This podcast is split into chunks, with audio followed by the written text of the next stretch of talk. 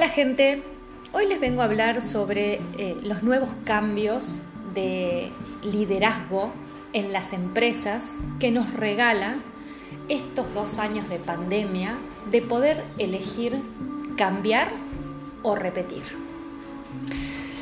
Creo que hoy no se trata de seguir adquiriendo conocimientos, sino de reaprender a ser los humanos que somos con las habilidades de inteligencia emocional para encarar el futuro y tener éxito en el mundo actual. No hay manuales de cómo ser un líder, creo que cada uno lo tenemos dentro. Y se trata de ser auténtico y vulnerable para lograr esos resultados desde un proceso, o sea, desde un cómo que esto va a generar un gran impacto positivo en el mundo con un propósito, pero que ese propósito trascienda el objetivo propio. Para esto necesitamos mucha conciencia, mucha perspectiva y un propósito. Si hablamos de empresa, yo a este podcast le pondría desaprender para aprender. Y puntualmente quería contarles desde mi punto de vista y mi experiencia cuáles serían los enemigos del aprendizaje, qué es lo que no nos deja tomar este, estos cambios, aceptarlos, ponerlos en práctica y cada vez poder sacar lo mejor de esto que estamos aprendiendo. Si hablamos de liderar, yo creo que nosotros somos líderes en, en toda nuestra vida, ¿no? Eh, tanto en las empresas como en la familia, como en grupos de amigos, en, en todos los lugares donde nos movemos, esto de liderazgo, porque esto, el liderarse empieza por uno. ¿Cómo vamos a liderar una empresa, una familia, un equipo o lo que fuere? Si no nos lideramos a nosotros mismos primeros. Esto nos lleva mucho al autoconocimiento para poder sacar la mejor versión. Puntualmente les quiero hablar de las empresas, las empresas de antes y las empresas de ahora, el jefe de antes, podríamos decir, y el líder de ahora. ¿no? Por ejemplo, esto de la incapacidad de aceptar que no sé. Eso pasaba muchísimo en las empresas de antes. Y no nos dábamos cuenta de que perdemos muchas oportunidades, porque saber era igual que poder. Hoy somos aprendices permanentemente, ya que hay cambios constantes.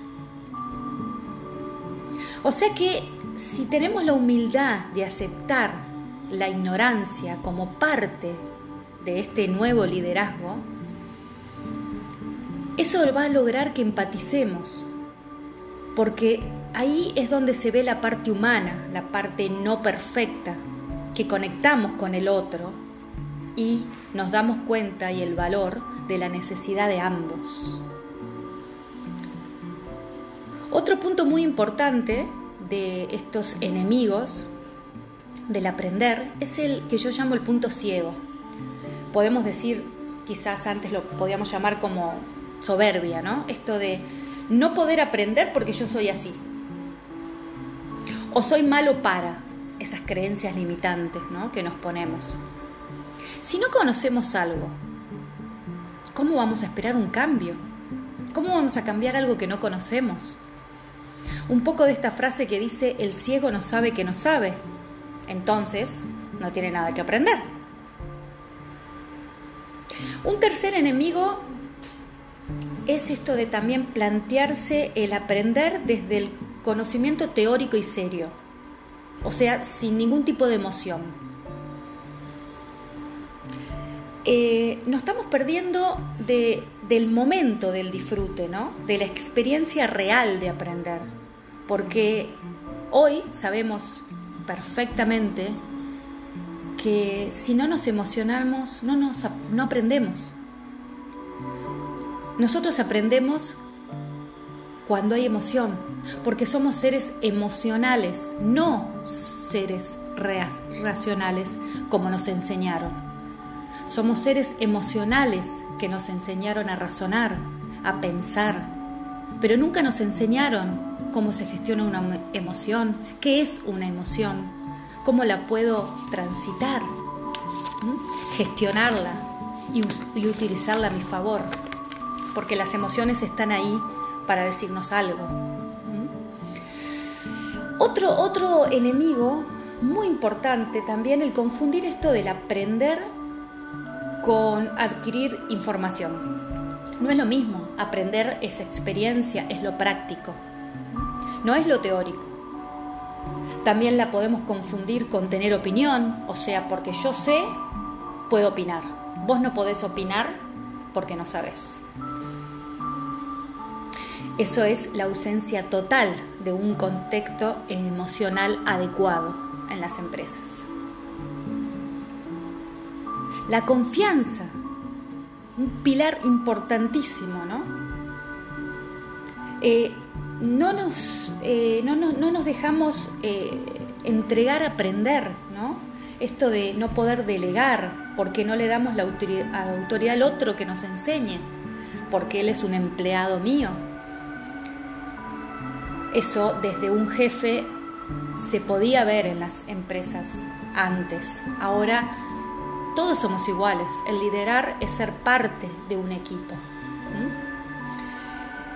También está lo contrario, la desconfianza también, que todo el tiempo estamos buscando un porqué en todo lo que hace el otro.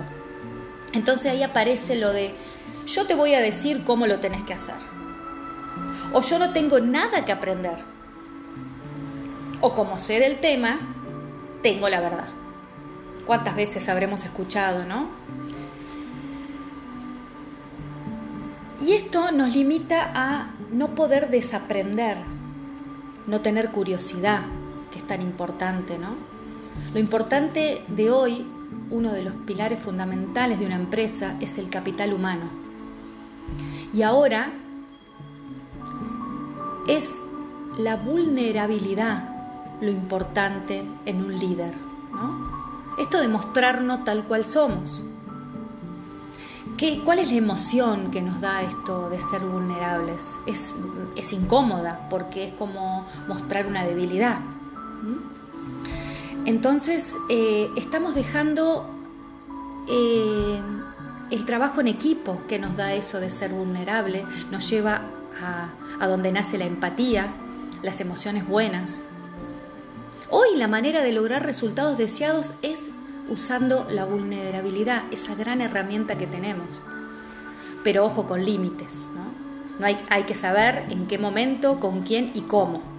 Ahí es donde utilizamos las buenas herramientas de un líder. Y lo importante también es el impacto de cómo y sobre el qué. ¿Por qué? Porque las empresas de ahora tienen que trabajar junto en equipo, con esos dos tipos de líderes. Hablábamos de el líder ejecutor, que sería el jefe de antes, donde va por un objetivo sin importar el proceso ni el cómo. Y rechaza totalmente la incertidumbre. Ahora, los nuevos líderes, que le llamaría protagonistas, necesitamos esa incertidumbre, porque esa incertidumbre es de donde nace la creatividad y así aportando la mayor versión de cada uno de los integrantes de ese equipo, vamos a potenciar los resultados, pero siempre liderando desde nosotros mismos primero, liderándonos a nosotros para poder después aportar eso, nuestra mejor versión, a un equipo, ¿no? Y trabajar con este choque de generaciones que recién hablábamos, ¿no?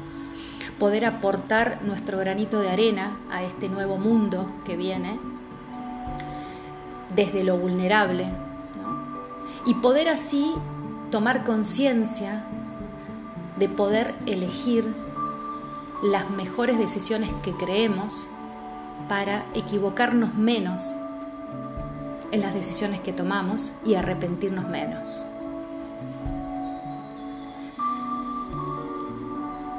Así que desde mi lugar quería aportar mi experiencia en esto del nuevo liderazgo y poder transmitírselo, ojalá que alguien le pueda ayudar y tratar entre todos de dejar nuestra semillita para poder crear un mundo más sano, más humano, más feliz y trabajar desde el elegir y poder disfrutar para que en definitiva llegar al objetivo que todos queremos, que es ser feliz.